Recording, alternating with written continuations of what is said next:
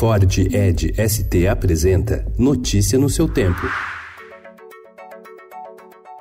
Olá, sejam todos muito bem-vindos. Hoje é segunda-feira, dia 16 de setembro de 2019. Eu sou o Cado Cortez e ao meu lado Adriana Simino. E estes são os principais destaques do jornal O Estado de São Paulo.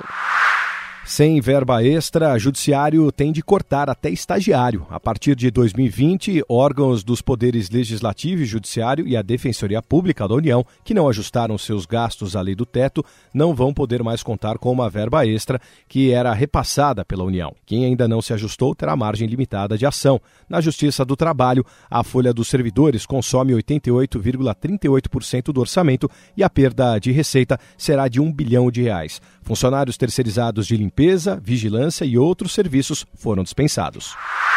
TRF3 define destino de Fundo de Defesa dos Direitos Difusos, uma das prioridades do ministro da Justiça Sérgio Moro. Uma batalha que envolve cerca de 2 bilhões e meio de reais e deve recomeçar na próxima semana com o julgamento de ação civil pública proposta pelo Ministério Público Federal para liberar de vez os recursos.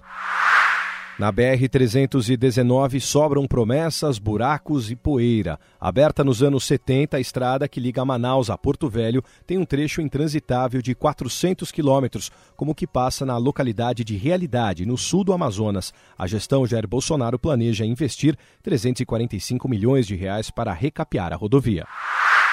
Irã rebate Estados Unidos e nega ter atacado a Arábia Saudita. Fundos imobiliários devem ter crescimento. Presidente Jair Bolsonaro recebe visita de ministro Sérgio Moro no hospital. Livro Irmã Dulce, a Santa dos Pobres, de Graciliano Rocha, narra a trajetória da Beata Baiana, que virou freira e será canonizada este ano. Morre o cantor e compositor Roberto Leal aos 67 anos, vítima de um câncer. Desde os 11 anos no Brasil, seu primeiro sucesso foi a música Arrebita. Notícia no seu tempo. É um oferecimento de Ford Edge ST, o SUV que coloca performance na sua rotina até na hora de você se informar.